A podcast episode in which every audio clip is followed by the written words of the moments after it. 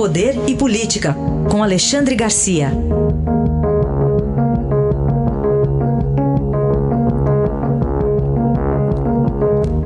Alexandre, bom dia. Bom dia, Sim. Bom dia, Manuel. Alexandre. Oi. Bom, vamos começar falando então sobre a confirmação do diagnóstico do presidente Jair Bolsonaro com Covid.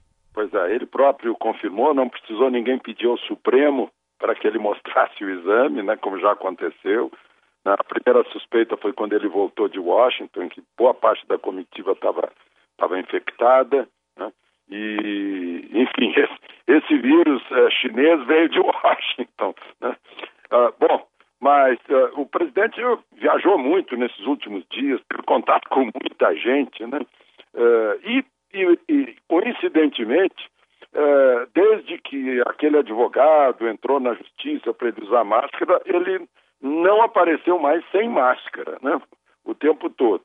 Eu não sei se ele vinha usando preventivamente ivermectina, mas o fato é que agora ele está dando a, a, maior propaganda da, da hidroxicloroquina, porque gravou ontem tomando um comprimido e dizendo que estava que estava mal no sábado, domingo, estava com febre realmente, dores no corpo, e que já está aliviando.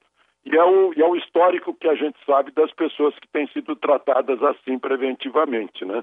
É, lá pelo terceiro, quarto, quinto dia, se começar logo ao primeiro sintoma, alivia, né? alivia e passa. Mas, enfim, ele vai ter que mudar, o, mudar a rotina, vai ficar por 14 dias no Palácio Alvorada, né?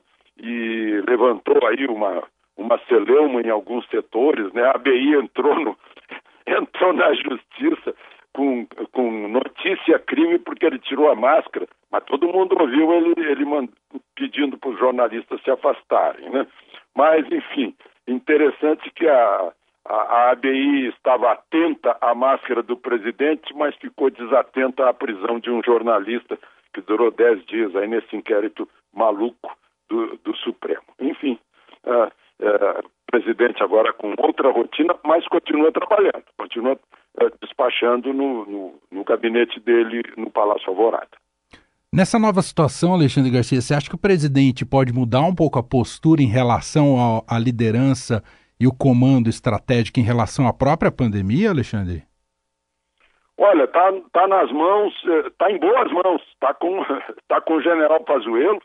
Aliás, eu vou estar com ele hoje às 11 horas. Outro dia recebi uma aula lá. Eu acho que está sendo bem, bem conduzida, né?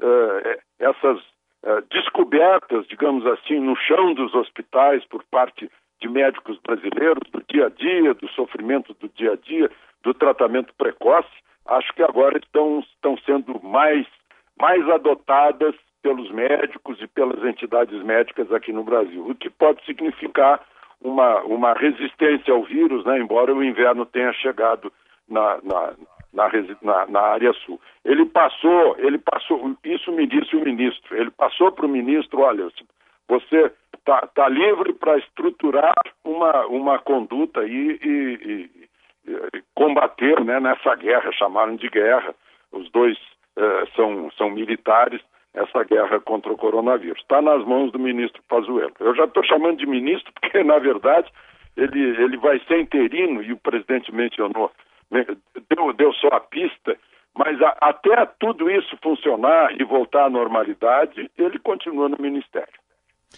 Alexandre, e em relação em relação ao depoimento de Flávio Bolsonaro, o senador prestou depoimento por vídeo ontem ao Ministério Público do Rio.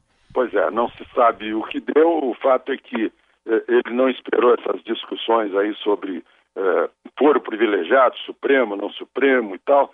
Foi lá depois.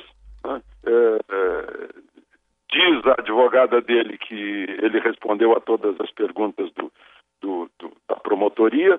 O Queiroz, que é o que, que é o, o pomo aí dessa discórdia, está é, com pedido de habeas corpus no Superior Tribunal de Justiça. Agora, o interessante é que nem isso está servindo para se investigar é, é, é, a, a, a, rachadinha em toda parte. Nem isso está servindo. Eu não sei, eu, eu não, se tem esse pico, se tem essa chamada de atenção que envolve um senador, né, que é, é, é, o filho mais velho do presidente da República, que não se investiga a rachadinha? Eu tenho aqui um documento na mão, por exemplo, de fevereiro de 2013, em que o próprio ministro pede aos cargos comissionados para atenderem ao tesoureiro de um partido né, para fazerem contribuição. E nas câmaras de vereadores, nas assembleias legislativas, né, aqui, no, aqui na capital do país, no Congresso, é, existe a rachadinha, todo mundo sabe, mas eles não investigam, eles não fazem um, um, uma CPI, uma grande CPI nacional, né? e todo mundo sabe disso. Né? Mas, enfim, uh, Flávio Bolsonaro vai ter que se explicar sobre a rachadinha dele e lavagem de dinheiro. Alexandre, último assunto de hoje, você traz aqui para a gente famílias francesas na justiça sobre Covid, Alexandre? Pois ó, eh, a gente pensa que o Covidão é só aqui, né? A judicialização dessa pandemia seria só no Brasil? Não. Lá na França, o que está acontecendo? Bom, em primeiro lugar, o Procurador-Geral, o equivalente ao Procurador-Geral da República, está denunciando no equivalente a Tribunal, ao Supremo de lá, né? é o Tribunal da República, tá, tem nove denúncias contra ministros, inclusive a ministra da Saúde, ex-ministra da Saúde, o ex-primeiro-ministro, que, que saiu agora há pouco, né? e um terceiro ministro, três ministros envolvidos. Isso no nível no, no nível mais alto. No, no nível mais baixo, famílias estão processando o Estado, médicos, por negligência em geral com idosos em asilos, né, por tratamento tardio. Estão processando por homicídio culposo. Né. Eu imagino que aqui no Brasil vai acontecer ainda muita investigação sobre, bom, sobre o Covidão, sobre esses hospitais de campanha, esses superfaturamentos, mas também gente entrando na justiça por, por negligência e tratamento tardio. Né? Eu, eu suponho que aqui também tenhamos isso. Lá na França começou depois que, o, que, que a curva despencou, né? que o, o pior tenha, é, depois que o pior já passou. Aí a análise de Alexandre Garcia, que volta amanhã ao Jornal Eldorado. Obrigado, até amanhã. Até amanhã.